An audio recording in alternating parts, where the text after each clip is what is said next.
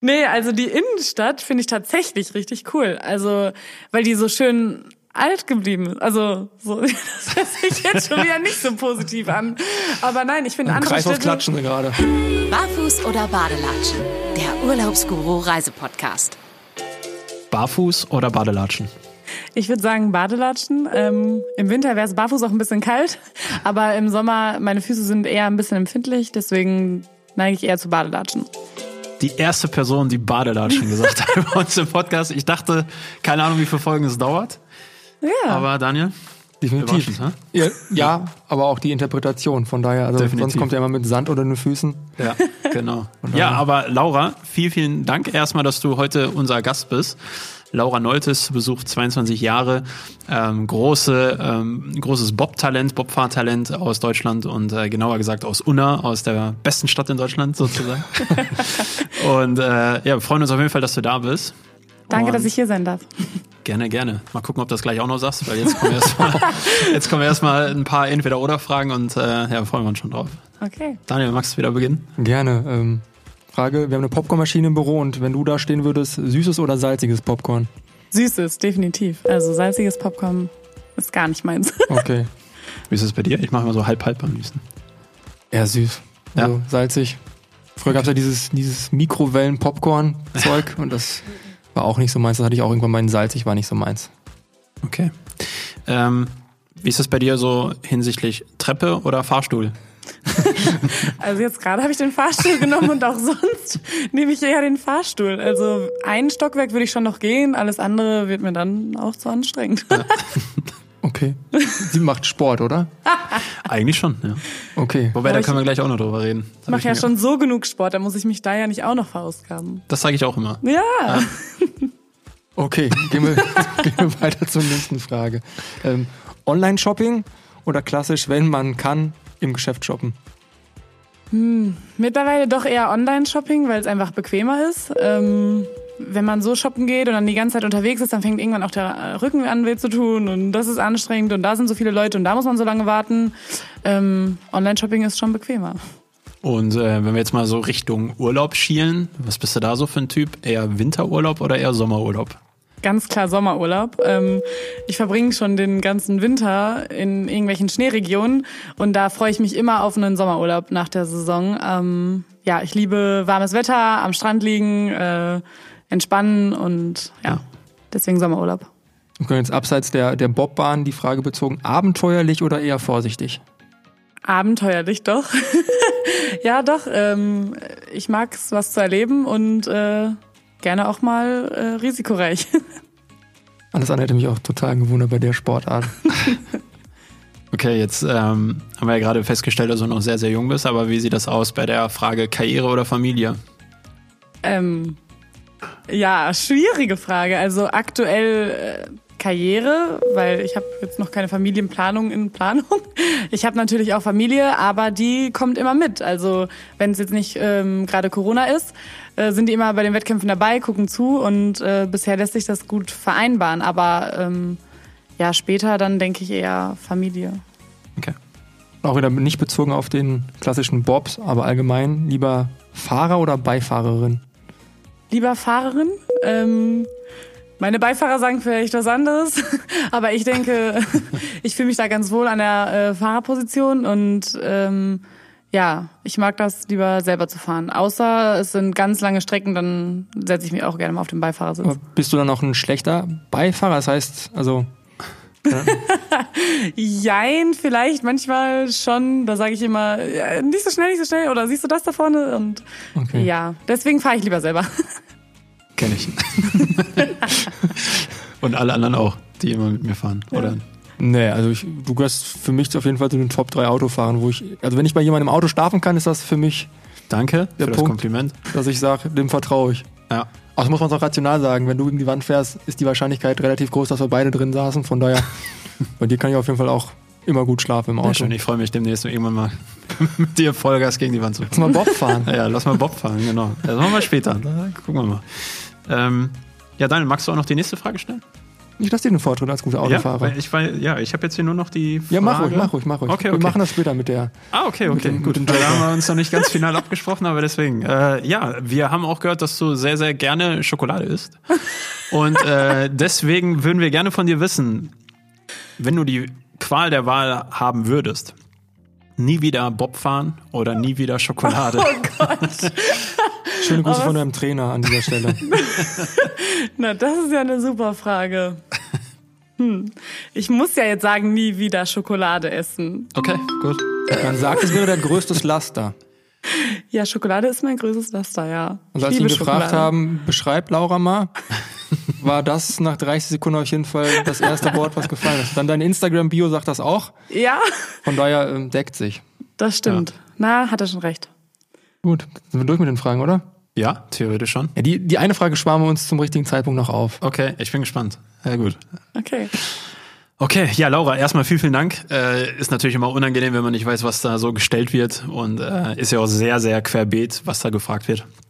Aber ist für uns immer ganz toll, weil theoretisch gesehen wissen jetzt deinen Namen, wir wissen, dass du wirklich schon richtig tolle Erfolge gefeiert hast. Ähm, und zwar allein schon erst letzte Woche. Da hast du noch bei der Monobob-Weltmeisterschaft die Bronzemedaille gewonnen. Also auch an dieser Stelle nochmal ein großes herzlichen Glück, herzliches Glückwunsch von unserer Seite in die Richtung. Und äh, ja, wenn man dann so, keine Ahnung, bei Wikipedia was über dich liest oder sonstiges, ähm, kann man natürlich viel über deine Karriere im, im Bob ähm, quasi mitbekommen. Aber ähm, ja, ob du lieber süßes oder salziges Popcorn isst oder andere Fragen, das ist natürlich auch irgendwie wichtig, um dich einfach als ähm, Person, als Persönlichkeit dann quasi kennenzulernen. Das dazu. Und ähm, ja, jetzt ist es ja so, du bist halt ein absolutes Talent im, im Bobfahren und ähm, deswegen würden wir auch gerne wissen, also weil es gibt ja, also ich selber als Kind wollte immer Fußballprofi werden so und dann gibt's, ich weiß nicht, Daniel wahrscheinlich auch oder keine Ahnung was, aber die meisten Leute wollen irgendwie Fußball, Handball, keine Ahnung, Tennis, alles was da so. Wie kommt man auf die Idee irgendwann zu sagen, hey, ich habe voll Bock in so einen Bob zu springen und dann einfach die Pisten runter zu rasen und äh, theoretisch ja auch die Gesundheit zu riskieren? Ja, also ich muss sagen, ich bin jetzt auch nicht aufgestanden und habe mir gedacht, boah, ich will Bobfahrerin werden. Okay. Ähm, beruhigt. war- ja, auch gerade hier aus der Region, da ist das jetzt auch nicht so publik. Ähm, nee, ich habe vorher Leichtathletik gemacht. Ähm, ganz klassisch, viele Bobfahrer waren vorher Leichtathleten, ähm, weil man die Voraussetzungen für den Start mitbringt. Man ist schnell, ähm, man hat Kraftwerte, die dazu passen und ja, deswegen habe ich vorher Sprint gemacht und ich kannte ein paar Leute, die Bobfahren gemacht haben. Und die mich immer schon mal versucht haben zu überreden, so ja, komm doch mal mit, schau dir das doch mal an. Und irgendwann habe ich gesagt, okay, äh, ich komme da jetzt nicht mehr raus, ich fahre jetzt einfach mal mit. Und dann bin ich nach Winterberg zu einem Anschubtraining gefahren, habe mir das mal angeguckt und das hat direkt Spaß gemacht und dann bin ich dabei geblieben. Aber dazu hätte ich jetzt direkt eine Frage, weil ich meine, wie Daniel gerade beschrieben hat, mal zum Probetraining zum Fußball gehen, mal zum Probetraining zum Tennis. Okay, aber Probetraining beim Bobfahren? Also wie kann man sich das vorstellen? Ja, schon eher ungewöhnlich, ja. Ähm, ja, das war so ein An das ist eine Anschubahn, auf der wir da ein Probetraining hatten. Äh, die ist quasi auf Tartan, ganz normal. Und das ist so ein nachgebauter Bob. Also es war jetzt auch im Sommer, es war kein Okay. richtiger Bob. Und äh, ja, da haben wir erstmal das Anschieben ausprobiert, weil das ja erstmal die Grundvoraussetzung ist quasi, um auch äh, das Bobfahren machen zu können. Und das hat direkt gut geklappt. Und ähm, damals haben wir beim Bundestrainer René Spieß auch direkt trainiert gehabt. Und ja, er hat direkt gesagt, ähm, dass das gut aussieht, dass ich da Talent für habe und ja, dass ich auch noch so jung bin und vom Alter her auch noch äh, ja in die Jugendolympiade reinpassen würde, die in dem Jahr noch waren direkt. Und äh, dass ich dafür aber selber fahren müsste und ob ich die- denn nicht Lust hätte, selber zu fahren. Und ja, zwei Monate später saß ich dann auch selber vorne in den Lenkseilen im Bob und so Das schnell war ging's. 2016 dann? Ähm, ja, 2016 war die Jugendolympiade, genau. Ja. Und äh, das erste Mal im Bob saß ich im Oktober 2015. Okay. Gut. Und nur ganz kurz gefragt, wann war die äh, Jugendolympiade in 2016? War das Anfang des Jahres, Mitte? Ende? Genau, die war Februar 2016. Okay, also kein halbes Jahr später Ja, genau. hast du quasi bei einer Jugendolympiade mitgemacht? Ja, Okay, kannst du nur ganz kurz sagen, welchen Platz du belegt hast? ja, ich habe gewonnen. Okay. Stell dir mal vor, sie hätte sieben Motor gehabt, dann wäre sie noch weiter vorne gewesen. Ja, das ist schon krass. Also Respekt. Also ich glaube, da hat der Trainer es gut erkannt, dass da Talent vorhanden war oder ist. Dankeschön, ja. Und ähm, ja, da, da stelle ich mir aber auch die Frage, also wie war denn die Erfahrung, als du dann nicht nur auf der Tatanbahn trainiert hast, ähm, sondern wirklich dann das erste Mal den Eiskanal quasi runtergedampft bist? Ja, das war, das war heftig. Ich war da ja noch relativ jung, auch 16 Jahre. Ich hatte noch nicht mal einen Führerschein und äh, die Bobs, die fahren ja auch 130 km/h. Also ähm, ja, ich stand dann da in der Eisbahn, habe mir es angeguckt und dachte, und das soll ich gleich auch selber machen? Ja, ich war erstmal dann richtig nervös von meiner ersten Fahrt. Und ähm, ja, im Endeffekt war es aber ein richtig cooles Erlebnis, aber Adrenalin hoch 1000, also das war schon echt richtig aufregend, ja. 130 km/h. Und jetzt die Frage, jetzt bist du ja wahrscheinlich nicht hoch 1000, sondern du bist schon über 1000 Mal schon wahrscheinlich jetzt entsprechend die Bahn runtergerast. Mhm.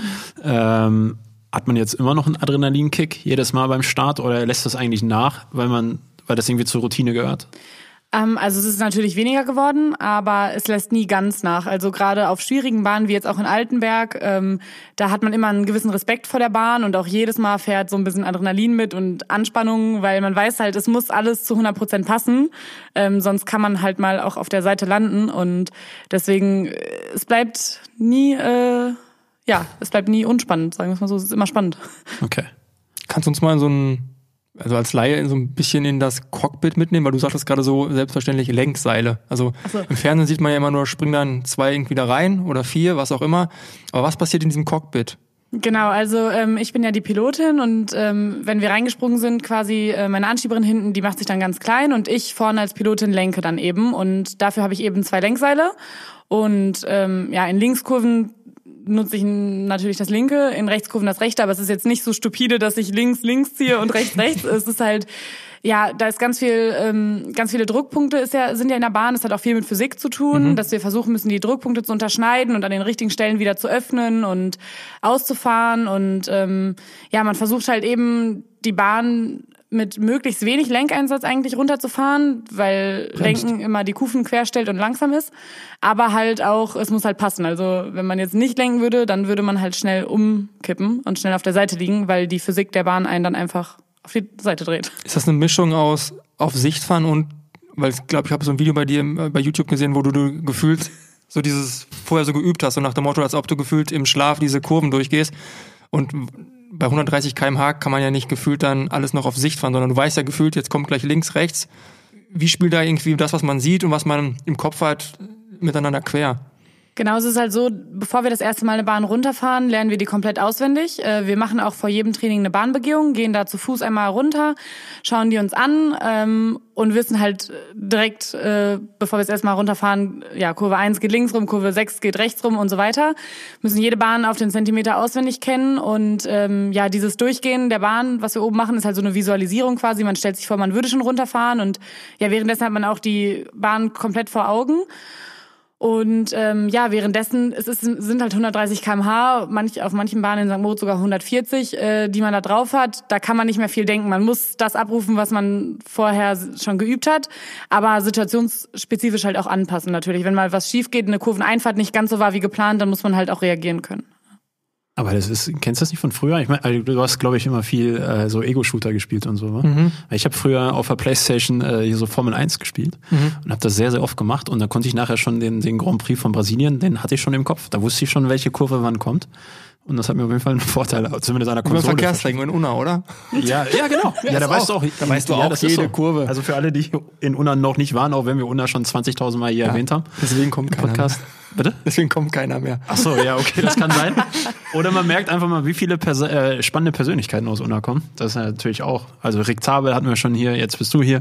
Und ähm, ich glaube auch, dass so viel sei verraten wir immer noch ein, zwei andere ähm, ja, äh, Leute, die auch noch demnächst hier im Podcast sitzen werden, die auch noch sehr, sehr Spannendes erzählen und ihre Wurzeln auch aus Unna hatten. Und in Unna gibt's einen Verkehrsring, den kennt jeder, der aus Unna auch oder aus der Umgebung kommt, weil da geht's halt nur in eine Richtung. Und äh, da hast du recht. Also da sind wir, glaube ich, alle schon 10.000 Mal drüber gepaced und äh, da weiß man, wo jeder Gullideckel sitzt. Also, okay. ja. Und theoretisch muss man wahrscheinlich beim Bobsport entsprechend die Bahn alle so beherrschen, damit man dann nicht aus Versehen den Bordstein erwischt. Im ja, Sinne. richtig. Ja. Genau. Und ist dieser Bob komplett untechnisch? Das heißt, du redest von Lenkseilen. Ist da nichts drin, was irgendwie dich als Pilotin, Entschuldigung, digital unterstützt? Also Nee, da, das da kommt der, der ITler in die Ja, weil du gerade Playstation und Co. und so. gefühlt Lenkseile bei 130 klingt halt so ja. 1900. Klingt altmodisch, ja. ja. Aber es ist so. Also wir haben nur die Lenkseile, mit denen wir lenken und sonst nichts. Und im Ziel gibt's eine Bremse, womit man anhält wieder. das war's, ja. Ehrlicher Sport. Ja. Mhm.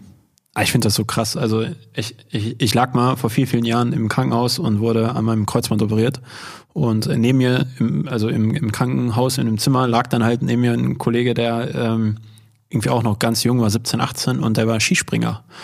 Und da habe ich mir auch gedacht, und der war aber auch irgendwie ein bisschen wild, so von seiner Art her. Aber unterm Strich habe ich mir vorgestellt, als ich da lag als Fußballer sozusagen mit einer Knieverletzung, dachte ich mir, wie viel, was muss man, also wie geht das, dass man theoretisch so einen Berg und dann mhm. Skispringen macht, so, oder? Und äh, ähnlich ist es halt auch beim, beim Bobfahren, wo ich mir immer denke, okay, das ist echt, also da gehört so viel Mut zu, ähm, gerade halt für die für die ersten Male, sage ich mal. Ich glaube, irgendwann wird es zur Routine und dann ist gut. Aber du sagtest gerade, du bist vom Leichtathletik gekommen und dann wurdest du irgendwie so rübergezogen auf die Seite des Bobsports und äh, hast du auch Kollegen oder Kolleginnen erlebt, die auch ähnlich versucht haben und dann nachher gesagt haben, ne, ist nichts für mich? Oder ist es dann eigentlich nur die Überwindung und nachher sagt fast jeder so, ja, ist, ist schon cool, machen man, geht klar. Ähm, es gibt halt doch tatsächlich schon ein paar, für die das nichts ist und die dann auch wieder aufhören damit, weil es denen einfach zu riskant ist, auch gerade wenn sie vielleicht mal einen schweren Sturz Sturz hatten oder so. Ja, oder wenn sie sich einfach unwohl fühlen dabei, manchen wird auch schlecht oder schwindelig dabei. Ähm, ich denke, man gewöhnt sich vielleicht nach einer Zeit dran, aber wenn man halt von Anfang an sagt, das ist jetzt nichts für mich, dann lohnt es sich auch nicht, das auszuprobieren. Ich meine, man muss schon wirklich bereit sein, auch für jede Hundertstel zu kämpfen. Und wenn das von Anfang an drin ist, dass das nicht so ist, dann ja, ja sollte man vielleicht aufhören. Wo du jetzt gerade Hundertstel sprichst, ähm, vom Fernseher hat man Zwischenzeiten, wenigstens nur zwei, dreimal. Wisst ihr im Bob, weil ich meine, ich glaube, ihr beiden seid auch relativ bekannt dafür, die besten Anschieber zu sein, allein von eurer Schnellkraft. Aber wisst ihr gefühlt, wenn ihr in den Bob springt, das war jetzt gut, sehr gut und das reicht und habt ihr ein Gefühl bei der Fahrt, ob das jetzt gleich Platz 1 ist oder eher Platz 15? Also es ist immer gerade im ersten Lauf schwierig einzuschätzen, weil man man fühlt zwar am Start vielleicht, das war jetzt gut, aber man weiß nie die genaue Startzeit und äh, man merkt während der Fahrt natürlich, ob man Fehler macht oder nicht. Ähm, aber selbst wenn man keine macht, ähm, weiß man immer nicht, okay, was haben die anderen jetzt gemacht? Ähm, sind die vielleicht ein bisschen schneller gestartet ähm, und haben auch genauso gut getroffen? Dann würde es zum Beispiel schon wieder nicht reichen. Ähm, wir haben jetzt halt das Glück, am Start immer echt gut mit dabei zu sein. Ähm, deswegen wissen wir eigentlich immer, wenn eine Fahrt richtig gut äh, runtergebracht wurde jetzt von uns, dann äh, sind wir schon relativ weit vorne mit dabei. Ähm, aber ja, wenn man hier und da mal eine Bande hatte, weiß man natürlich nicht, wo man jetzt genau rauskommt, weil man, wie gesagt, auch nie weiß, was die anderen jetzt machen. Mhm. Aber man hat schon so ungefähr im Gespür, ja. Tja, und dann habe ich letzte Woche in der ARD dann äh, eure Weltmeisterschaft im Monobob gesehen und habe ähm, viele deiner Kolleginnen fluchen gehört sozusagen, dass äh, Monobob ja nicht so euers ist äh, oder von denen dann zumindest dann entsprechend. Ähm, wie, ist, wie ist deine Meinung dazu? Weil ich glaube, Bande berühren war da, glaube ich, ich glaube, es gab keine Fahrerin, die, die nicht die Bande berührt hat. Vielleicht kannst du, also ich, ich habe fleißig aufgepasst, äh, aber äh, habe dann den Unterschied zwischen Monobob und Zweierbob mittlerweile raus. Aber vielleicht kannst du noch mal ganz kurz erklären, wo auch dann ja nicht nur der eigentliche Sinn, der eigentliche Unterschied liegt, sondern vielleicht auch im Detail der Unterschied liegt. Mhm. Äh, ja, also die neuen Monobobs, die sind äh, natürlich noch sehr speziell für uns. Also für die, die es jetzt nicht wissen, Zweierbob ist natürlich, da fahren wir zu zweit und im Monobob fahren wir alleine. Ähm, es ist eigentlich wie so ein kleiner Zweierbob, wie der jetzt gebaut wurde. Aber das Problem ist, der ist trotzdem noch sehr schwer, also hat 162 Kilo. So ein Zweierbob wiegt 170. Also es okay. ist schon erstmal am Start dann sehr viel schwerer für uns alleine. Ähm, und in der Bahn ist so ein bisschen das Problem, dass hinten auf der Hinterachse einfach Gewicht fehlt. Also im Zweier sitzt halt jemand hinten drin, im Mono sitzt da keiner. Und ähm, von der Gewichtsverlagerung ist das einfach mega schwierig und demnach bricht er hinten immer so aus. Und das konnte man ja auch im Fernsehen, glaube ich, ganz gut sehen, dass ja fast aus jeder Kurve man so viel Druck mitnimmt, dass da das Hinterboot so wackelt und dann sieht die Fahrt manchmal sehr wild aus. Ähm, es ist noch sehr schwierig, den Bob unter Kontrolle zu bekommen im Mono. Ähm, ja, ich allerdings habe die Disziplin so angenommen, wie sie jetzt ist, denn ich bin halt froh, dass wir Frauen jetzt auch eine zweite Disziplin bekommen haben. Ja. Bei den Männern gibt's ja noch Viererbob. Ähm, und ja, im Endeffekt ist es eine olympische Disziplin und auch eine Medaillenchance mehr. Und deswegen werde ich versuchen, äh, mir da die Linie so gut wie möglich zu erarbeiten. Okay, ähm, kurz noch nachgefragt, jetzt sagtest du ja gerade, dass es den Viererbob bei den Herren gibt. Ähm, der ist bei euch nicht erlaubt. Ähm, und da weiß ich auch, dass das einige sehr schade finden. Genau, es gab äh, früher mal die Kaylee Humphreys und Ilana Myers Taylor und so aus den USA, die haben halt alle versucht dafür zu kämpfen, dass es das für die Frauen auch gibt. Haben auch dann teilweise an den Männerrennen mit teilgenommen, so als Protestfahrten quasi. Okay. Es hat sich aber einfach nicht durchgesetzt, weil das Problem ist, es gibt halt viel mehr Männer auch, die den Sport machen und es gibt nicht ganz so viele Frauen und Viererbob ist natürlich super kostenintensiv. Ähm, also so ein Zweierbob allein kostet ja schon um die 80.000 Euro, sage ich jetzt mal, aber ein Viererbob geht dann weit über die 100.000. Okay. Das ist dann halt für die kleinen Nationen einfach nicht äh, finanzierbar. Ich meine, ähm, jetzt in USA oder auch in Deutschland, wir sind große Nationen, da steckt in ähm, viel mehr Geld hinter als bei den kleinen Nationen. Und es wäre halt auch im Endeffekt schade, wenn es dann zwar Viererbob geben würde, aber es machen nur drei Nationen mit. Ähm, mhm. Deswegen hat man sich für den Mono entschieden, der halt deutlich kostengünstiger ist. Äh, der kostet um die 20.000. Und da haben dann alle Nationen die Chance auch mitzumachen. Jetzt, wo du gerade die Preise ansprichst, ich meine, du bist jetzt, ja, gehörst zur Elite Deutschlands, aber wenn jetzt ein normaler Jugendlicher Lust hat, jetzt Bob zu fahren, wie läuft das? Ruft er in Winterberg an, sagt, ich würde gerne morgen mal zum Training kommen und dann steht da ein 20.000 Euro Bob, auf den er trainieren kann? Äh, ja, also jeder Stützpunkt hat ja auch ein paar Bobs gekauft quasi, die, äh, die ja dann da rumstehen hat. Bei mir war es ja auch am Anfang so, dass ich okay. einfach äh, dazu kam und dann werden die einem zur Verfügung gestellt. Also man kann dann mit denen Bobs Training fahren und so weiter. Das sind aber keine, mit denen man jetzt unbedingt Wettkämpfe bestreiten könnte.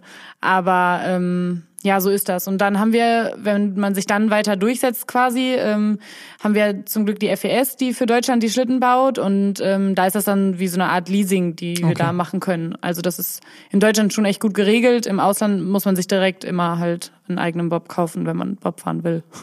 So, und dann muss ich jetzt gestehen, wahrscheinlich äh, lacht ihr jetzt als, als äh, Bob-Szene darüber, weil ich habe natürlich den Film Cool Runnings extrem gefeiert früher. habe ich noch auf als Tab. Und, äh, ja. und äh, ja, da habe ich dann gesehen, dass sie sich halt quasi einen Bob mehr oder weniger zusammengestellt haben und mit diesem Bob dann halt durch die Rennen gegangen sind. Und ähm, deswegen, weil wir gerade über, über das ganze Thema Bob und Kosten halt auch sprechen, ist es so, dass du dann quasi oder ihr zu zweit einen Bob habt und den kart ihr quasi von, von Veranstaltung zu Veranstaltung und der ist immer auf euch quasi ja, weiß gar nicht, ob der genormt sein darf auf euch oder ist der theoretisch gesehen genormt, weil alle Bobs gleich groß sein müssen oder wie läuft das so? Ja, also es gibt ja natürlich ein gewisses Reglement und ähm, wir haben, es ist dann so, dass jedes Team am Anfang der Saison einen eigenen Bob zugeteilt bekommt von der FES und ja, den äh, fahren wir dann die ganze Saison, äh, okay. fahren wir den von A nach B. Äh, immer, wir fahren die auch, viele wissen das auch nicht. Viele denken, wir haben Mechaniker, die alles für uns machen, aber wir machen alles selber. Wir fahren den auch selber in unseren Transportern von A nach B, die Bobs. Okay. Äh, immer mit dem Auto. Und ähm, ja, im Endeffekt haben wir auch Mechaniker, die helfen uns dann nur noch so kleine Feinabstimmungen daran umzustellen, aber wir müssen schon sehr viel auch selber machen. Und äh, ja, am Ende ist es halt der Bob, der am besten auf uns abgestimmt ist dann. Okay. Das heißt, wir bedeutet jetzt dann in dem Fall das Zweierteam? Genau, also. Plus Trainer oder? Ja, ich und meine Anschieberin, genau. Ja. Genau. Also die Trainer, bei uns ist es ja so, wir haben ja meistens alle Athletiktrainer und Bahntrainer getrennt voneinander. Deswegen haben die eigentlich mit dem Material auch am Ende nichts zu tun. Unsere Athletiktrainer kommen auch gar nicht mit im, so äh, im Winter, wenn wir auf den Wettkämpfen sind. Da haben wir ja vom Verband da Trainer, die uns betreuen. Genau. Okay. Mega interessant. Definitiv. Vor allem, vor allem die Tatsache, dass dann der Bob wirklich von euch noch selbst durch die Gegend gefahren wird, das ist, äh, ja, sollte man nicht glauben. Und dann ja. sieht man mal wieder, was das für ein ehrlicher Sport ist. Ja, gut, das hatten wir jetzt schon verwöhnt. an mehreren Punkten, dass Sportler, die wirklich zur Weltelite gehören, ja. wenn sie nicht einen Ball kicken, ja. viel wirklich selbst Ball werfen oder ja, viel selbst machen müssen, ja. um da irgendwie dann auch oben stehen zu dürfen. Aber ich frage mich so manchmal, was ist, was ist so aus unserer Fernsehlandschaft geworden? Ne? Also ich meine, es gibt ja viele Jüngere, die sich komplett dem TV irgendwie abwenden und dann nur noch bei Netflix und so weiter abhängen. Aber wenn er dann teilweise siehst, was da für eine Scheiße läuft und ähm, jetzt Sonntag zum Beispiel wirklich euer, euer Rennen, ne?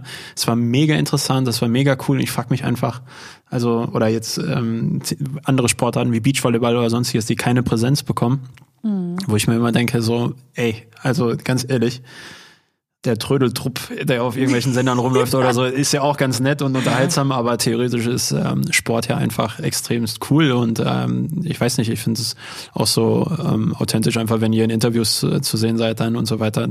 Also jetzt nicht nur jetzt gerade im, im Bobsport, ja. sondern generell halt einfach auch bei vielen anderen Sportarten, ähm, wo die Leute dann einfach nicht so verwöhnt sind und äh, vielleicht so von der Öffentlichkeit abgeschimpft werden und nur das sagen, was gesagt werden darf und so oh weiter. Das, das ist schon Oder wenn du überlegst, dass ich meine der hochdekorierte Fußballer sagt dann schon manchmal, ich möchte kein Interview geben und ich glaube, ihr seid echt froh für 30 Sekunden mhm. einmal in die Kamera ähm, ein Statement geben, damit der Sponsor sagt, hey, wir haben eine gewisse Präsenz und der Fußballer sagt, ach komm, ein ja. Interview, nee, habe ich jetzt keinen Bock drauf, habe keine ja. Lust, was zu sagen und das ist halt irgendwie schon eine Ignoranz im Sport untereinander. Ja, definitiv. definitiv ja. ja, so ist das.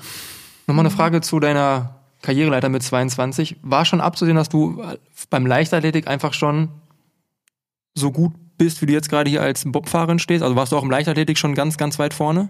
Ähm, nein, ich habe äh, in der Leichtathletik hatte ich zwar Talent auch für den Sprint, aber ich habe ähm, dann am Ende auch mit Verletzungen zu tun gehabt mit dem Fuß. Da hatte ich immer ein paar Verletzungen und ich bin eine normale Zeit gelaufen, also auf 100 Meter 12,6. Das ist jetzt nicht besonders schnell für die, die sich auskennen, aber ich bin halt auch noch relativ jung da gewesen, 14, 15 war ich. Ich hätte da vielleicht auf jeden Fall noch einiges rausholen können, aber es war halt schon relativ schnell abzusehen, dass im Bobsport eben mehr möglich ist für mich und das äh, ja, da mein größeres Talent noch liegt, sag ich mal so. Und deine Anschieberkollegin kommt auch aus dem Leichtathletik, oder? Genau, meine Anschieberin ist auch Leichtathletin, die ist sogar immer noch Leichtathletin. Okay. Ähm, macht hier und da nochmal einen Wettkampf, wenn es reinpasst. Ähm, genau, die wohnt ja jetzt in Frankfurt, trainiert da auch. Und äh, ja, viele aus der Leichtathletik sind dabei.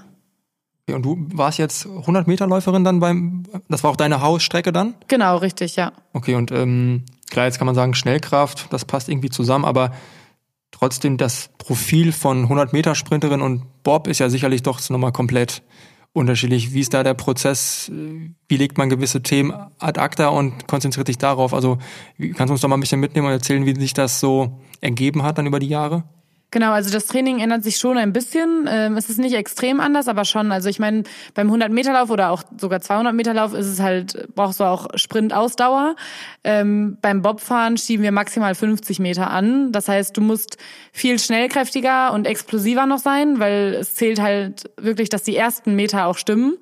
Ähm, und du brauchst halt nicht so ein, du musst es nicht so lange durchhalten, sag ich mal. Ähm, deswegen musst du schon extrem stark im Sprint sein, aber halt eher auf den ersten Metern. Und ähm, demnach trainieren wir natürlich auch kürzere Strecken im Training, ähm, machen aber auch viel Sprünge und so weiter, um die Explosivkraft halt ähm, hochzuhalten und ja eben auch mehr Krafttraining doch als in der Leichtathletik. Ich meine, in der Leichtathletik, da schaut man ja auch immer, dass man nicht allzu viele Muskeln dann hat, damit man auch noch leicht bleibt und so weiter. Aber beim Bob brauchst du jeden Muskel und ähm, insofern hat sich das auch geändert, dass man auch mehr Krafttraining dann macht. Ja. Okay.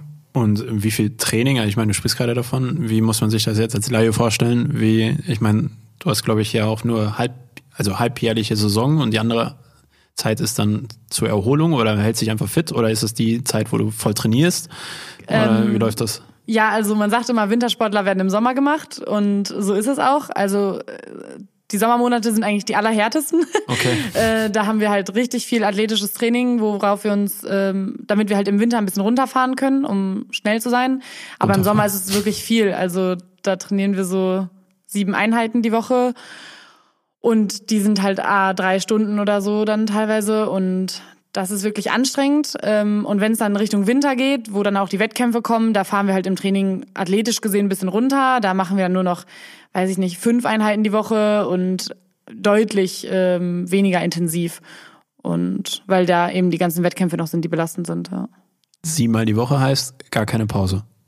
Oder ja. zwei Einheiten an einem Tag? Ähm, mal so, mal so. Okay. Ähm, also ich habe es lieber, wenn ich sonntags Pause habe zum Beispiel. Also ja, kann ich, ich verstehen. So einen Tag Pause mal abschalten, mal was anderes machen. Genau, und dann ist meistens an einem anderen Tag eine zweite Einheit. Ja. Ähm, natürlich machen wir auch im Sommer Trainingslager. Da hat man dann auch mal so 15 Einheiten die Woche. Das ist dann auch immer mal möglich, aber das hat man jetzt nicht durchgängig. Ja. Okay. Was man glaube ich auch noch nicht vergessen darf, du studierst auch parallel noch Wirtschaftspsychologie. Genau, richtig, ja. Und äh, wie sieht dann so eine klassische, in Anführungsstrich, normale Woche bei dir aus? Also mit Studium, Lernen, dann musst du wahrscheinlich mal zur Bahn fahren, dann hast du Athletiktraining hier. Bist du überhaupt mal in Unna? Kein, kein, kein, äh, also dann verstehe ich einfach, warum man hin und wieder zur Schokolade greift. Wenn man so viel zu tun hat, dann halt.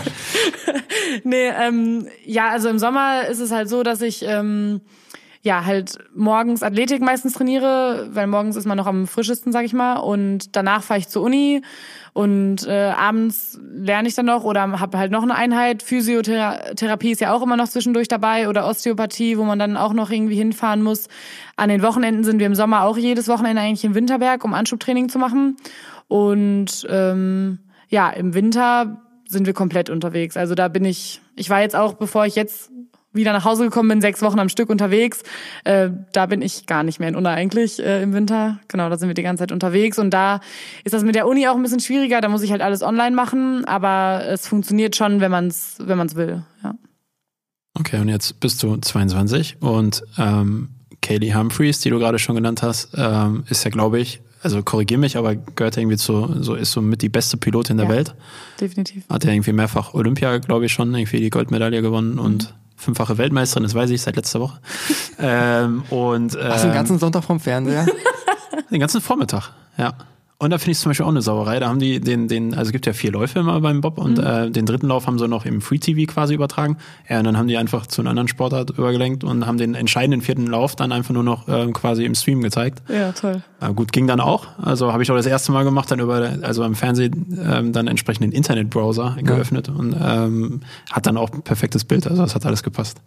War dann aber auch, ich glaube, Laura, wann war das? 12, 13 Uhr war, glaube ich, dann Schicht im Schacht, da wart ihr auch durch, oder? Ja, also. Ja, also nicht den ganzen absolut Tag. durch. Nicht den ganzen Tag. Ja, morgens, weil ich habe sonntags ja immer sportfrei. Passt dann. Samstags auch. Freitags auch. Also äh, von daher konnte ich. Regeneration ist wichtig, sagt Bitte? der Trainer. Regeneration Genau. Ja, ist richtig. genau. Genau. Ja. Ich habe auch immer sechs Tage frei und einen Tag Sport. Das passt in der Regel auch. Nein, ganz so Auch schlimm gut. ist es nicht. Ähm, aber worauf ich hinaus wollte, also die Humphreys ist ja, glaube ich, so das Nonplusultra. Die ist aber schon 35, wenn ich das richtig recherchiert habe. Frage, das heißt also, man kann theoretisch auf Top-Niveau extrem lange fahren. Frage an dich, ist das dein Plan? Oder sagst du dir, ich Darf ich für Laura antworten? Also wer nach sechs Monaten Olympia Junioren Gold holt, der wartet doch nicht bis 35 bis das erste Mal Gold zu Hause. Nein, das habe ich ja nie Also- gesagt, bis man bis 35 wartet. Aber die Frage ist, ja, hört man nach dem ersten Gold auf? Also, Oh, also okay. ja, du kannst ja sagen, okay, ähm, theoretisch gesehen würde es ja nächstes Jahr zur Olympia gehen, ähm, wenn alles nach Plan läuft. Und theoretisch könnte Laura ja dann mit 23 dann schon entsprechend Olympiasiegerin sein. Und es kann ja dann sein, dass Laura sagen würde, nee, komm, dann habe ich alles erreicht, dann höre ich auf und dann ist gut. Klar. Dann mache ich nur noch Sommerurlaub. Olympisches Gold voll Masterstudiengang. Klassischer Weg. Ja, Ähm, ja, also mein Ziel erstmal ist es auf jeden Fall natürlich nächstes Jahr Olympia zu fahren. Ähm, ich hab, plane aber auch auf jeden Fall bis 2026 zu machen, also noch einen Zyklus weiter. 2026 werden in Italien die Olympischen Spiele sein. Das ist natürlich dann auch relativ äh, cool, weil es so nah ist, dann auch für Familie und Bekannte. Ähm, bis dahin werde ich auf jeden Fall noch machen. Ich meine, da bin ich dann 27, immer noch relativ jung, wenn man es so sieht. Und ähm, ja, dann würde ich halt nämlich jetzt nach Olympia 2022 meinen Bachelor abschließen wollen und dann versuchen bis 26 ähm, meinen Master fertig zu machen. Und dann, also ich muss jetzt nicht bis 36 wie die Kaylee oder noch länger ähm, den Sport machen. Ich denke, es wird auch mal irgendwann Zeit für ein normales Leben, ähm, weil man widmet ja doch schon irgendwie sein ganzes Leben dann so dem Sport und ähm, es ist auch schön und ich würde es auch nicht missen wollen, aber irgendwann reicht's dann auch mal. Deswegen plane ich jetzt erstmal bis 26, aber mal schauen, was sich so Ja. ergibt. Wobei ich immer so privat Freunden und Bekannten erzähle, also dann klassisch vom Fußball, auch auf Amateurebene, nicht im Profibereich. Ich glaube, das muss man nochmal anders bewerten, aber den sage ich immer, spielt solange ihr könnt, weil bei uns ist es so, oder bei mir war es so, dass dann irgendwann die Knie kaputt waren und dann ging es nicht mehr und bei manchen höre ich dann immer so, ja, nee, ich spiele kein Fußball mehr, ich will mich lieber auf äh, meinen Beruf konzentrieren, was ja auch richtig ist in erster Linie. Aber irgendwann bist du halt so alt, dann wird dir die Entscheidung abgenommen und solange du quasi deiner Leidenschaft nachgehen kannst, klar, wenn du den Bob irgendwann gefühlt lieber in die Ecke stellen willst als, weiß ich nicht was, dann kann ich das ähm, sehr gut verstehen. Aber viele, die sich dann irgendwie entscheiden, jetzt zum Beispiel mit Amateurfußball auch aufzuhören, weil sie dann irgendwie sagen, nee, hm, weiß mehr, das Wahre. Die werden dann wahrscheinlich nach fünf Jahren, zehn Jahren merken, so fuck, hätte ich einfach mal weitergespielt, weil ähm, so Sport gibt einem ja doch meist mehr, als äh, man ursprünglich denkt. Weil das habe ich zum Beispiel gespürt, als ich dann aufgehört habe mit Fußball. Das war so gefühlt auch mein Leben früher. Und dann äh, ja, hast du es auch immer nicht mehr. So, dann fällst du irgendwie so in so ein Loch. Keine Ahnung. Das stimmt, ja gut, das kann ich mir auch gut vorstellen. Ja, ich weiß, dass Daniel immer ausrastet, wenn er, wenn er seinem Triathlon nicht hinterhergehen kann, aus Verletzungsgründen oder sonstiges. Definitiv. Oder Schnee. Aber oder ich meine, wir beide sind dann auch echt Amateure. Wir, Ja, natürlich sind wir Amateure. deswegen. Ja, also, Aber krass, dass du mit 22 so einen Weitblick hast. Also ja. habe ich mit 30 nicht gehabt. Nee, heute noch nicht. Wir sind doch noch 30. Ach so, ja, stimmt. Plus. Ja. Von daher. Okay, ähm, kurze Frage noch, wie ist das eigentlich ähm, äh, im Bereich der, der deutschen Bobfahrer hat man da irgendwie, gibt es eine WhatsApp-Gruppe mit allen? Oder äh, weil, ja, also ich glaube, dass, dass die, die Topstars ähm, ja quasi auch eigentlich immer gemeinsam on Tour sind. Man sieht sich gefühlt immer. Ähm, und wie ist da der Austausch? Weiß nicht, ist man da, hat man da eine, eine Fahrgemeinschaft oder wie läuft sowas? Ähm, ja, also wir sind ja immer alle zusammen unterwegs, ja. ähm, die Frauen- und die Männerteams, auch immer in den gleichen Hotels. Und ähm, ja, wir haben auch eine WhatsApp-Gruppe alle zusammen für die wichtigen Termine und so weiter halt, mit den Trainern auch. Ähm, ja, nur dieses Jahr war es alles ein bisschen schwieriger. Wegen Corona waren wir in so Gruppen eingeteilt. Da durften wir auch nicht zu der ganzen Mannschaft dann quasi Kontakt haben. Okay. Wir waren immer in so Zweiergruppen eingeteilt. Ähm, zum Beispiel war ich jetzt ähm, am Ende mit Team Hafer in der Gruppe, durfte also die anderen Frauenteams und auch die anderen Männerteams wie Team Friedrich und so gar nicht offiziell sehen quasi, ja. ähm, weil wir haben einfach gesagt, das Risiko ist halt zu hoch, dass wenn einer von uns irgendwie doch Corona haben sollte, dass dann alle angesteckt werden. Deswegen haben wir versucht halt ähm, die Radien so klein wie möglich zu halten. Also wir wurden ja auch immer zweimal die Woche getestet, aber trotzdem versucht man ja sich keinem Risiko auszusetzen. Aber ansonsten ist es schon so, dass wir alle viel miteinander zu tun haben. Äh, unter der Saison auch uns auch gegenseitig helfen und auch immer abends zusammen noch ja irgendwas unternehmen oder Spiele spielen oder sonst was, weil man muss sich die Zeit unterwegs ja auch irgendwie erträglich machen. Genau, deswegen ja. Okay. Und ähm, ich glaube, der, der größte ähm, Bob-Pilot ähm, ist ja André Lange, ähm, der mittlerweile, glaube ich, in China trainiert. Ähm, konntest du den auch mal kennenlernen oder war das, ist das so aneinander vorbeigelaufen? So, wo du angefangen hast und zur Spitze hinzugekommen ist, war er dann schon weg? Ähm, ja, das war so ein aneinander vorbeilaufen. Okay. Also als ich angefangen habe, war er dann schon nicht mehr da. Und ähm, aber natürlich kennt man ihn und weiß seine ganzen Erfolge. Ähm, jetzt ist er ja genau Trainer in äh, China. Ja. Wird denen auch, denke ich, einen riesen Mehrwert äh, bringen, gerade äh, im Hinblick auf nächstes Jahr auf Olympia, die ja, äh, wo die Olympischen Spiele ja auch in Peking sein werden. Ähm, da bin ich sehr gespannt, aber das ist natürlich schon ein krasser Typ gewesen. Glaube ich. Aber allgemein muss man ja sagen, auch dass Unna irgendwie eine Bob-Historie hat. Also war das dann für dich damals als junger Mensch dann auch schon irgendwie ein Punkt zu sagen, ich meine, keine Ahnung, Herder Stadion war auf jeden Fall was, wo man auf jeden Fall, äh, ich glaube, Jakob hieß er mit Nachnamen, der, mhm. der Diskuswerfer. Genau, ja. Ähm, dann Janis Becker als, als Anfahrer und äh, Janis Becker, ja. den kenne ich noch. Der hat doch mal bei unserem Beachvolleyball-Turnier mitgemacht und stand da einfach als Hühne. Hightower stand da da vorne am Netz und hat einfach nur alles runtergeschlagen, weil er war doch 2,30 Meter Das war einer der Jungs, warum ich beim Leichtathletik aufgehört habe mit Was? Wer? Ja, Janis Becker war einfach eine Maschine. Also, ja. Äh, also wenn der Zweiter geworden irgendwo ist, hat ja. er geheult. Ja, wir haben so ein, so ein äh, Hobbyturnier immer veranstaltet in Königsborn, cool. Beachvolleyball und ähm, da konnten sich Leute einfach so mischen und dann sich anmelden mit Fantasienamen, so als Teamname und so weiter. Und äh, da haben zwei Jungs, äh, die Biernuts, Zwillinge übrigens, ja. die haben äh, entsprechend äh, dann den Hightower mitgebracht und Janis, Janis haben sie gewonnen? Die haben die gewonnen, natürlich haben die gewonnen. Aber ich weiß auch, es hat, irgendwann hat mal jemand gegen die Biernuts gewonnen im Finale. Das ja, aber da haben die dann auch nicht mehr mit Janis Becker, weil danach das Jahr haben wir die Regeln geändert und haben gesagt, es muss mindestens ein Mädel pro Team dabei sein. Okay. Und dann konnten sie halt Janis Becker nicht mehr nehmen. Was ich immer, wenn ich die Biernuts treffe, sage ich ihnen immer, wisst ihr noch, damals als Finale verloren. ja. Definitiv. Aber zurück auf die Frage zu kommen, ist dann Unna irgendwie, obwohl es ja mit, gut, diesen Winter hatten wir sogar mal Schnee in Unna, ähm, aber hat man irgendwie einen guten Bezug als junger Mensch schon zum Wintersport in Unna irgendwie gehabt? Ist das irgendwie prägend gewesen?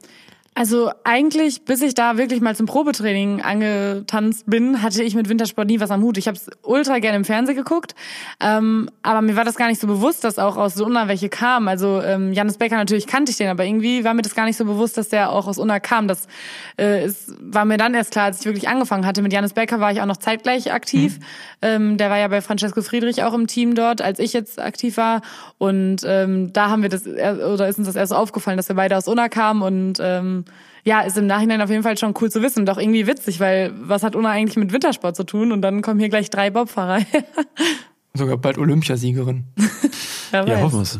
Auch da habe ich mich ja schlau gemacht an dem Sonntag. Und da, da muss ich sagen, fand ich mega geil. Hat die ARD so eine Reportage gehabt, die ging irgendwie über eine halbe Stunde und da mhm. haben sie einfach mal die komplette deutsche Bob-Historie irgendwie ähm, durchgeleuchtet und äh, durchleuchtet und ähm, das kann man sich auch noch online ansehen. Sehr zu empfehlen, mega cool. Und da haben sie dann zum Beispiel alle bisherigen Olympiasieger, deutschen Olympiasieger vorgestellt und äh, war mega cool, weil ähm, ja, keine Ahnung, wirklich alte mhm. Menschen, die dann da auch irgendwann in den 70ern gewonnen haben oder sonstiges und da ihre Geschichte erzählen durften und dann mit leuchtenden Augen oder auch feuchten Augen dann halt ihre Geschichte erzählt haben. Mega geil. Und ähm, ich war überrascht, dass es doch so wenig ähm, äh, Goldmedaillengewinner gibt, weil es waren bisher erst acht Männer und zwei Frauen, mhm. die das geschafft haben. Also von daher, ähm, klar, kann ich, kann ich jetzt verstehen, dass du in diesen deutschen Bob-Olymp aufsteigen möchtest. Das wäre natürlich. Und dann aus Unna. Also aus Unna, ja. ja. Gibt es eigentlich ein goldenes Buch der Stadt in Unna? Gibt's das? Hast du schon mal gehört? glaube, dass es das gibt. Ich glaube, dass Erik Zabel zum Beispiel da eingetragen wurde. Ja. Aber ob, ob es dann jetzt das goldene Buch der Stadt Unna ist, aber es gibt auf jeden Fall, gab ja. damals eine Begrüßung. Ich glaube, es ist grau. Grau? grau, grau, grau. Na super. Das graue Buch der Stadt Unna. Okay. Ja, ja, wer weiß. Keine Ahnung. Wir werden es in Erfahrung bringen. Ja. Ähm, noch ganz kurz, ich, ich habe hier noch was, und zwar wollte ich unbedingt wissen, jetzt haben wir gerade darüber gesprochen, wie, wie krass das ist, wenn man da den Eiskanal runterfegt und so weiter, dass man am Anfang sehr viel Mut haben muss und so. Ähm, ich meine, auch das habe ich bei Cool Runnings gesehen, und aber auch nicht nur. äh, man kann ja auch echt übel stürzen. Und äh, dann ist der Spaß eigentlich auch vorbei, der im Film vielleicht dann auch ein bisschen noch lockerer dargestellt wurde, sondern dann ist Bob, der Bobsport auch ein sehr gefährlicher Sport. Und äh, jetzt bist du ja auch, ich glaube, letztes Jahr ähm, stark gestürzt und ähm, vielleicht kannst du auch mal berichten, ja, ganz ehrlich, wie fühlt sich das an, wenn man mit so einem Bob bei über 100 km/h dann einfach merkt, okay, scheiße, ich schaff's nicht mehr und jetzt reißt das Ding um. Ja, das ist ein Scheißgefühl, das kann ich schon mal sagen. Ähm, ja, letztes Jahr leider bei der Weltmeisterschaft äh, bin ich ja auch gestürzt. Ähm, vom physischen her erstmal ist es schrecklich. Also man fliegt auf die Seite und dann versucht man sich halt so klein wie möglich zu machen. Man versucht halt sich irgendwie in den Bob reinzuhalten, aber es ist fast nicht möglich. Ich bin ja auch relativ groß und dann mhm. guckt mein Kopf auch immer noch raus und der wird dabei 130 übers Eis gegen die Banden geschleudert und so weiter. Es ist schon nicht cool und hinten die Anschieberinnen haben meistens das Problem, dass sie sich nicht richtig halten können. Deswegen hängen die mit den Schultern oft draußen und haben auch oft dann hinterher so richtig krasse Verbrennungen an den Schultern. Bei uns Pilotinnen ist es, wie gesagt, öfter der Kopf. Ich hatte auch schon, das war jetzt nicht letztes Jahr, aber ähm, in einem meiner ersten Jahre hatte ich mal einen heftigen Sturz im Winterberg, wo ich dann eine krasse Gehirnerschütterung hatte, auch mit Amnesie. Ich kann okay. mich bis heute nicht an den Tag erinnern. Ähm, ja, ich musste dann natürlich auch ins Krankenhaus und ähm, das war dann schon heftig. Ähm, und das hat auch noch drei, vier Wochen gedauert, bis dann wieder alles intakt war in meinem Kopf, sage ich mal. Ähm, ja, das ist schon heftig, da mit 130 auf die Seite zu fliegen. Glaube ich. Das ist schon nicht schön und der Bob macht dann auch, was er will eben. Man fliegt dann gegen die Banden und so weiter. Ich meine, es ist nicht mehr ganz so gefährlich, wie es früher mal war. Da ist man ja auch teilweise aus der Bahn rausgeflogen sogar. Da gab es ja auch ein paar tödliche Unfälle. Das ist zum Glück jetzt nicht mehr so, aber ähm, ja, es ist schon nicht ohne. Ja, glaube ich. Und ähm, ja, also ich, ich frage mich dann einfach, wenn man dann stürzt, ist das jetzt ein Zeichen von, dass man irgendwie übertrieben hat oder hat man tatsächlich sich die Kurve falsch gemerkt und hat irgendwie einen Blackout und dann kam die Kurve anders als erwartet oder so und ähm, wie oft ähm, stürzt man? Also jetzt sagst du gerade, du bist dann irgendwann mal früher in Winterberg gestürzt. Ist es so, dass du jetzt nach sechs Jahren äh, äh Bobfahren dann irgendwie zweimal gestürzt bist oder fliegt man gefühlt jeden Winter mal irgendwann auf, auf die Nase? Weil ja, mhm. sorry. Alles gut. Äh, am Anfang ist es auf jeden Fall öfter, weil, ja. ähm, also klar, man weiß immer, in welche Richtung die Kurven gehen und so weiter, aber es ist, wie gesagt, in der Kurve selbst sehr schwierig, den Druck zu kontrollieren und dann auch wirklich richtig zu lenken.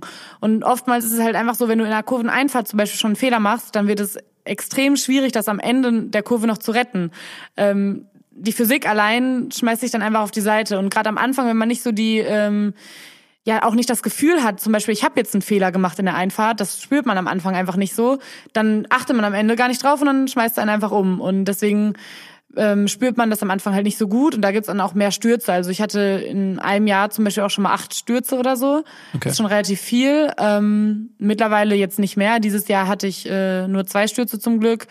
Letztes Jahr die bei der Weltmeisterschaft eben. Ähm, ja. Ich hatte auch schon mal eine Saison nur einen Sturz, aber ich habe noch nie es sturzfrei geschafft. Äh, aber es wird, es wird immer weniger, äh, zum Glück, ja. ja.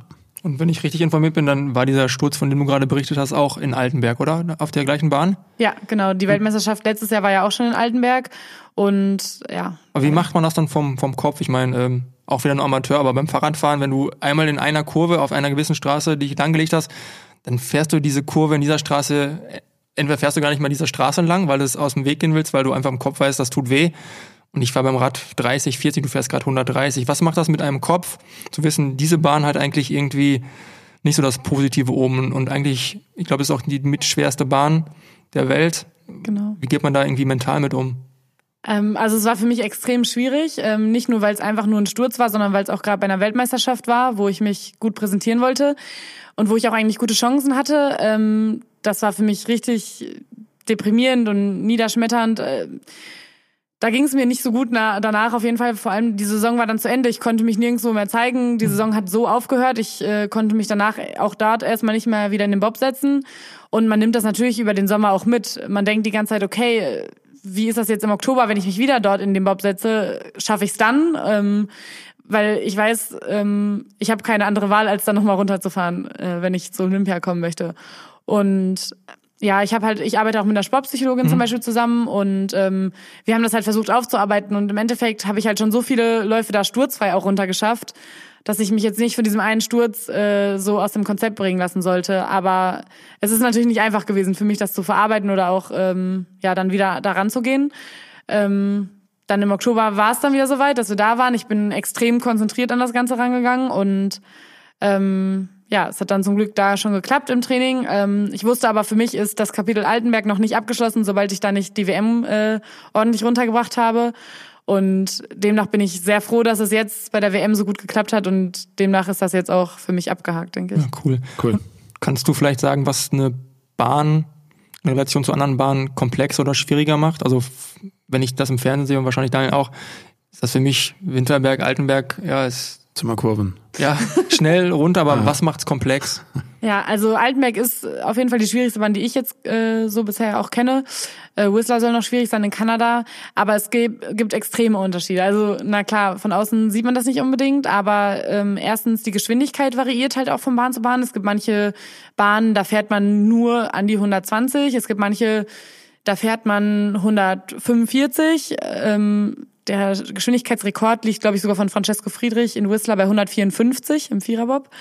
Das ist dann schon richtig schnell. Ähm, und gerade in Altenberg zum Beispiel ist es so, ähm, man hat schon ab der Kurve 3 100 kmh und es ist eine hohe Geschwindigkeit, die man die ganze Zeit aufrechterhalten muss. Und dann die Kurvenkombinationen machen natürlich auch noch einen Unterschied. Ähm, zum Beispiel auch Sigulda ist auch eine sehr schwierige Bahn. Da kommen die Kurven extrem schnell nacheinander. Und in Winterberg zum Beispiel ist es so, da sind oben eher lange, offene Kurven und da ist es auch oben nicht so schnell. Da hat man vielleicht 60 kmh bis zu Kurve 7 gefühlt. Ähm, da hat man mehr Zeit zum Denken und da ist etwas entspannter. Und ja, die Geschwindigkeit macht es auf jeden Fall und die Kurvenradien auch einfach, ähm, okay. wie eng die Kurven sind, wie schnell die aufeinander kommen. Und genau. äh, beim Fußball gibt es ja häufiger den Vergleich, dass es irgendwie einen Heimvorteil gibt, weil man irgendwie auf dem Platz auch trainiert und spielt. Und wenn man die Bahn, wie du es gerade beschreibst, so mehr oder weniger auswendig kennen muss, boah, ich glaube, ich meine, du hast jetzt gerade davon gesprochen, dass der André Lange da in Peking quasi gerade die Mannschaften ausbildet, trainiert und äh, nächstes Jahr findet, findet die Olympiade in, in Peking statt.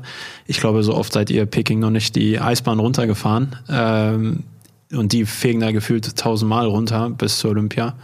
Ähm, großer Nachteil oder egal, weil ihr kennt in Anführungsstrichen den Plan, habt die Kurven alle auswendig gelernt, wisst, wo welcher Druck drauf ist und äh, gleiches Recht für alle oder schon großer Vorteil oder Nachteil, je nachdem, aus welcher Perspektive? Also die Chinesen haben schon einen riesen Vorteil dadurch, muss man jetzt sagen. Ähm es ist halt so, dass äh, die Bahn wurde ja jetzt die, letztes Jahr fertig gebaut und eigentlich hätten wir auch schon im Oktober sowie jetzt im März hingedurft für einen Weltcup. Okay.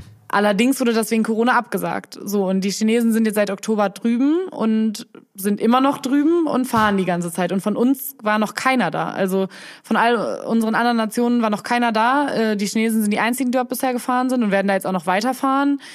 Die haben schon einen riesen Vorteil. Die können da auch Material testen bis ins Unendliche. Die kennen nicht nur die Bahn auswendig, die wissen dann bald auch genau, was für Kufen da am besten sind, was für welcher Bob vielleicht besser ist. Ja.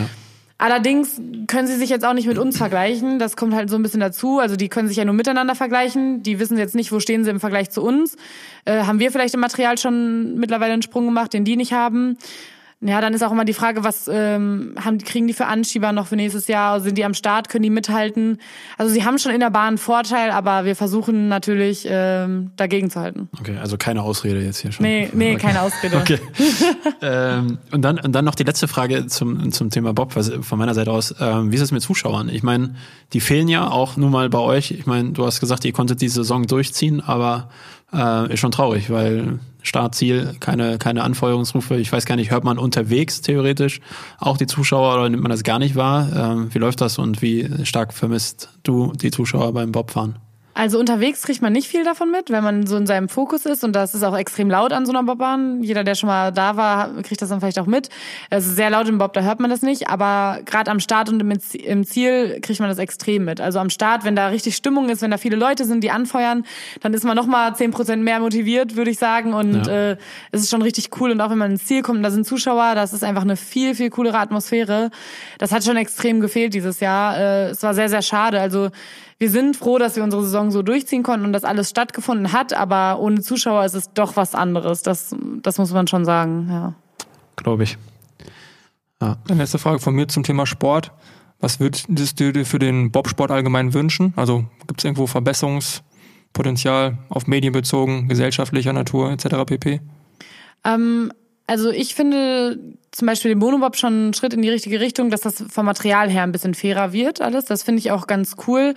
Ähm, wir in Deutschland haben da natürlich äh, jetzt gut reden. Äh, wir haben immer gutes Material eigentlich soweit, aber ich finde es cooler, wenn das ein bisschen angepasster werden würde, wenn jetzt nicht man so einen riesen Materialvorteil aus der Nummer mitnehmen könnte.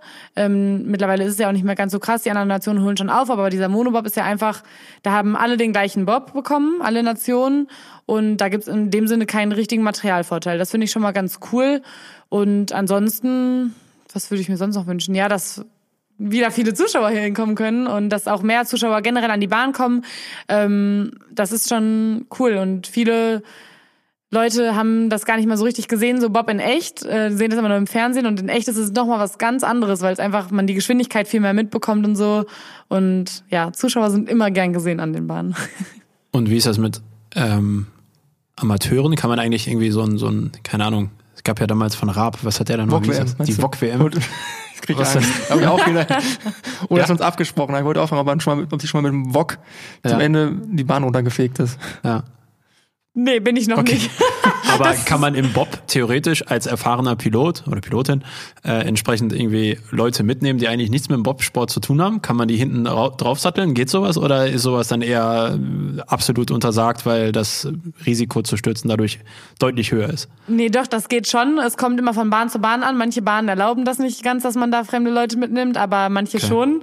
Und es gibt ja sogar auch Taxibob-Fahrer, die... Ähm, Was ist das? Ja, es, es gibt Taxibob-Fahrer Fahrer. Viermal die vier und dann kommen wie bei Formel 1 dann wahrscheinlich, Bahn oder? Und man weiß nicht, wie das bei der Formel 1 ist. Wie, da gibt's ja auch, kannst ja auch dieses Renncar mitfahren, dann fährst du halt auch 300 km/h, aber bist du halt Beifahrer. Kannst genau, ja, im Taxibob ist es auch so. Da können, die fahren Viererbob quasi, drei können noch hinten rein und nur der vorne ist eigentlich der erfahrene Pilot und dann kann man sich so eine Taxibobfahrt. Wie, ist das, wie ist das auf der Strecke in Winterberg? Ja, da kann man sich auch Taxibobfahrten kaufen. okay. Ja, kann man mitfahren, wenn okay. man Bock hat. Daniel, ich glaube, wir machen gleich mal Schnick, Schnack, Schnuck. Ja. Du hast eher Geburtstag. ja, ja, gut, aber ich weiß nicht, ob das ein Vorteil für dich ist. Kommt drauf an, ob du in der Mitte sitzt. kannst du schön auf die Revanche warten. Alles, alles gut. Ja. Ähm, wie machst du Urlaub? Dieses Jahr eigentlich gar nicht. Das ist also es ist ja mega schwierig momentan. Ich meine, also unsere Saison ist auch noch nicht ganz vorbei. Wir haben jetzt noch ein paar Testfahrten am Königssee und dann noch in La Plagne in Frankreich. Und eigentlich äh, wollten meine Anschieberin und ich nach der Saison nach Bali fliegen und ein bisschen Urlaub machen, aber das hat sich jetzt wohl erledigt. Jetzt müssen wir mal gucken, was äh, so Sache ist, was so geht. Aber wir hoffen doch, dass wir noch mal eine Woche oder zwei Urlaub kriegen, weil nach der Saison ist das immer entspannt, mal ein bisschen runterzukommen. Ja, und wann beginnt dann quasi wieder die Vorbereitung? Das heißt, ihr habt nur wahrscheinlich ähnlich wie beim Fußball äh, einfach nur einen begrenzten Zeitraum, wo ihr sagt, da könnt ihr theoretisch in Urlaub, weil danach beginnt dann wieder das Training und dann ist eigentlich Urlaub nicht vorgesehen. Genau, richtig. Bei uns ist immer der März so der Monat, wo wir frei haben eigentlich. Ja, scheiße. Was Jahr. jetzt dann schon ist. Und dann geht's im April schon wieder los eigentlich. Okay. Ähm, allerdings habe ich jetzt auch schon mit meinem Trainer abgesprochen, dass wir vielleicht dieses Jahr dann einfach schon trotzdem Mitte März wieder anfangen, statt im April. Und dafür dann halt für im Sommer irgendwann mal zwei Wochen nochmal frei halten, dass ich dann doch irgendwann nochmal wegkomme. Weil wir hoffen natürlich, dass es im Sommer wieder möglich ist, irgendwo hinzufahren oder zu fliegen. Wie ist das, wenn ihr unterwegs seid, also mit dem Bob-Team an sich? Ähm, hat man Zeit, sich die Gegend anzugucken oder ist man so äh, forciert aufs, aufs äh, Turnier, dass man eigentlich zu nichts kommt, außer man setzt sich, also man setzt sich einfach nur mit der, mit der Bobbahn auseinander? Normalerweise haben wir schon auch mal, äh, mal Zeit, was zu erkunden. Ähm, wir haben immer so zwei Tage frei die Woche ungefähr und die nutzen wir dann auch. Ähm, zum Beispiel in St. Moritz oder so, da kann man auch echt schöne Sachen erleben. Das ist ein schöner Ort. Oder auch in Igels in Innsbruck. Wir haben ja auch ein paar echt coole Orte dabei, wo wir dann auch gerne mal uns die Orte angucken oder ähm, was es da halt so zu sehen gibt, die Sehenswürdigkeiten. Ja, dieses Jahr war das leider auch dann nicht möglich, weil da durften wir nicht ähm, einfach vom Verband aus auch nicht das Hotel verlassen. Also wir haben wirklich den ganzen Winter nur im Hotel verbracht. Äh, und ob wir jetzt in St. Moritz oder in Altenberg oder in Winterberg waren, war auch egal, weil wir waren eh nur in unseren vier Wänden. Ah. Aber sonst äh, erkunden wir doch auch immer schon mal gerne die Gegend. Okay, das heißt, in Norwegen warst du ja auch schon, in Lillehammer. Genau, richtig. Und ja. äh, da konntest du dir auch ein bisschen was ansehen. Ja, Lillehammer ist auch richtig cool gewesen. Da haben wir uns was in Lillehammer angeguckt, in Oslo auch. Ja. Dann mal am Ende, ähm, das war auch sehr, sehr schön. Auch landschaftlich richtig zu empfehlen, ja. Ja, können wir nur bestätigen. Du hast du vorhin gesagt, dass du dann sogar den Urlaub mit deiner Anschieberin zusammen machen würdest. Aber wann machst du denn mal wirklich Urlaub vom Bobsport? Also wenn ihr zu zweit als Mädelstruppe dann unterwegs seid, werdet ihr trotzdem irgendwie doch nochmal über Bob Sport sprechen müssen. Das kann man ja nicht klammern. Ja, das stimmt, aber wir sind halt auch echt gute Freundinnen. Das ist bei den anderen teilweise dann nicht immer so, aber wir sind auch so privat echt gute Freundinnen. Deswegen äh, waren wir auch letztes Jahr schon zusammen im Urlaub. In Lissabon waren wir da. Ähm, für sie, also mit ihr ist das dann doch auch wie Urlaub. Aber ähm, ich habe ja natürlich auch noch Freunde außerhalb des Bobsports und mit denen äh, wollte ich auch eigentlich äh, gerne letztes Jahr in Urlaub fliegen. Äh, mit einer Freundin aus der Uni wollte ich äh, gerne nach Griechenland. Das war dann auch in Corona-Zeiten, das hat sich auch erledigt, aber auch das wäre sonst noch mal geplant gewesen und auch darauf würde ich mich bald sehr freuen wieder. Okay, hast du vielleicht noch irgendwie eine, eine Geschichte aus der Kindheit, weil Urlaub ist jetzt gerade nicht so viel, aber gibt es irgendwo was wo du sagen kannst, okay, wenn ich an Urlaub denke und an meine Kindheit, ist bei dir jetzt noch nicht so, so, so lange her wie bei uns jetzt hier, aber gibt es eigentlich eine Geschichte, die du vielleicht irgendwie mit uns teilen möchtest, irgendwie was, wo du sagst, da gab es einen coolen Ort oder eine coole, coole Aktivität? Ah, schwierig, schwierig. Also ich habe als äh, in meiner Kindheit viele coole Urlaube gehabt und auch ganz viele verschiedene. Also wir waren oft mal so in der Sonne auf Mallorca, Teneriffa, ähm, Marokko, äh, da überall. Aber wir waren auch an der Nordsee mit meinen Großeltern zum Beispiel war ich immer auf so einem Bauernhof äh, eine Zeit lang. Das war auch cool. Oder in Holland in so Centerparks. So ganz verschiedene Urlaube hatten wir wirklich und alle hatten was. Also es gab jetzt aber nicht so die eine Story. Aber eigentlich immer viel unterwegs. Ja, doch. Also wir waren immer viel im Urlaub, ja. Doch, das war auch immer sehr, sehr schön als Kind, ja. Das liegt jetzt aber nicht daran, dass Unna so scheiße ist, dass man weg muss, so, sondern. Ja, das ist jetzt Interpretationssache, nein. Obwohl, was hat dein Großvater immer als Zitat gesagt? Woanders ist auch scheiße. Genau. Ja. ja, gut. Also von daher ist ja auch so. Also im Endeffekt ähm, ist, glaube ich, ganz wichtig, dass man sich irgendwo auf der Welt zu Hause fühlt und ähm, so fühle ich mich zum Beispiel in Unna zu Hause und das ist halt sehr, sehr wichtig, dass man irgendwo so den Punkt hat, weil ich selber bin ja auch viel unterwegs. Und ähm, wenn man dann halt entsprechend, egal wo man auf der Welt ist, weiß man immer, wo es zu Hause ist sozusagen. Und das Gefühl ist sehr, sehr schön und das gönne ich jedem. Ja. Und dann ist Unna auch echt geil. Also ich meine, Unna ist auch sonst geil, aber. Klar, wir gucken jetzt gerade raus, 9 Grad, Regen, der gegen die Scheibe ja, prallt. Ja, Richtig schön. cool. Ja, voll schön hier. Ja. Nee, aber äh, wir fragen eigentlich zum Ende immer ähm, die Leute nach einem Tipp äh, aus ihrer Heimatstadt und äh, was es da irgendwie besonders Schönes gibt oder beziehungsweise Leckeres oder sonstiges. Und Daniel und ich haben halt vor, diese Tour äh, mit dem Fahrrad abzufahren. Und wir sind echt froh, dass du jetzt jemand, jemand bist, der aus der Heimat ist, weil ich glaube, wir dürfen schon gefühlt durch, so. durch ganz Deutschland. Äh, ach, willst du gar nicht nein, einen Tipp nach Unna fragen? Nein, nein, alles gut, alles okay. gut.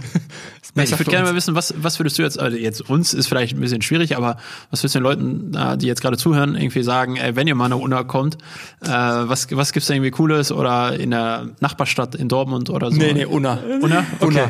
Ja. Ja, und da ist, da ist natürlich richtig viel los, ne? Nee, ähm, also die. Wir müssen gerade Werbung für die Stadt machen, ja? Oh, ja, okay, warte. Nee, also die Innenstadt finde ich tatsächlich richtig cool. Also, weil die so schön alt geblieben ist. Also, so, das hört sich jetzt schon wieder nicht so positiv an. Aber nein, ich finde andere Kreishaus Städte. klatschen sie gerade. andere Städte sind schon so modernisiert und alle sind in Unna ist noch. Nein, aber das stimmt ja wirklich. Es gibt ja wirklich Ich- eine, eine Altstadt. Es gibt ja wirklich eine Altstadt, Ja, genau. und das. Nikolaiviertel. Genau. Richtig. Ja. Äh, hat ja wirklich was, das stimmt. Das finde ich schon echt schön. Und auch mit dem Marktplatz und so ist es ja auch zweimal die Woche dann Markt noch. Ja. Gibt's immer, Ja, ist ja noch ja, immer. Dienstag und das finde ich schon richtig, also das finde ich richtig cool. Und äh, ja, auf dem Markt war ich früher auch immer mit meinen Großeltern, habe da eine Waffel gegessen, die kann ich jedem empfehlen. Die sind sehr lecker an diesem Waffelstand. Also den Markt in Unna mal besuchen Okay. und durch die Stadt schlendern. Also essen wir eine Waffel in Unna am Markt und von da aus geht's dann auf Tour. Genau. Okay. Gut, okay, Laura, vielen, vielen Dank, dass du Einen da habe warst. ich ja noch. Ja, ach ja, stimmt, da Einen war ja noch wir was. noch, einen Stimmt. haben wir noch. Wir waren ein bisschen schockiert, als du gerade ins Büro gekommen bist und eigentlich nur in gedeckten, dunklen Farben hier reingekommen bist. Uns wurde gesagt, dass du eigentlich ein Riesenfaible für alles hast, was pink ist. Wie kommt's, dass eine Frau deines Alters ein Faible für pink hat? Das hat sich, das hat sich mal so entwickelt. Also ich konnte da gar nicht richtig was für. Ich habe mal ein paar Sachen beim Bob so gehabt. Ähm, Du hast sogar einen dann- pinken Bus, kann das dann, sein? Ja, ich habe auch einen pinken Bus. Ja, ich sag ja, das hat sich so entwickelt. Also ich hatte mal äh, so ein paar Sachen beim Bob, die pink waren. Und das war natürlich für alle so, hä, hier ist alles Werkzeug und dreckig und schwarz und dann fing das irgendwie so an und dann hatte ich äh, einen Sponsor, der dann mal die Idee hatte, pinke Mützen zu machen. Und da meinte ich so, ja, voll cool, weil dann hat man so einen Wiedererkennungswert auch und so.